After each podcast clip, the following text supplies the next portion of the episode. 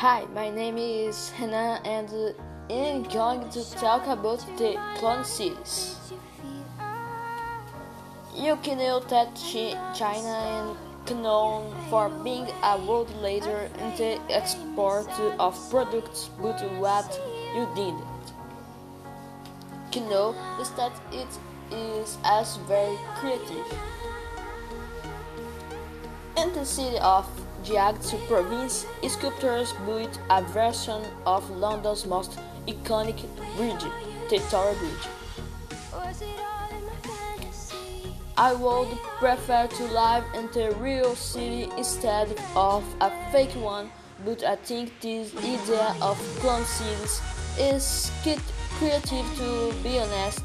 Uh, I would not live in a clone city, but I agree with their existence. And that was my podcast about clone cities.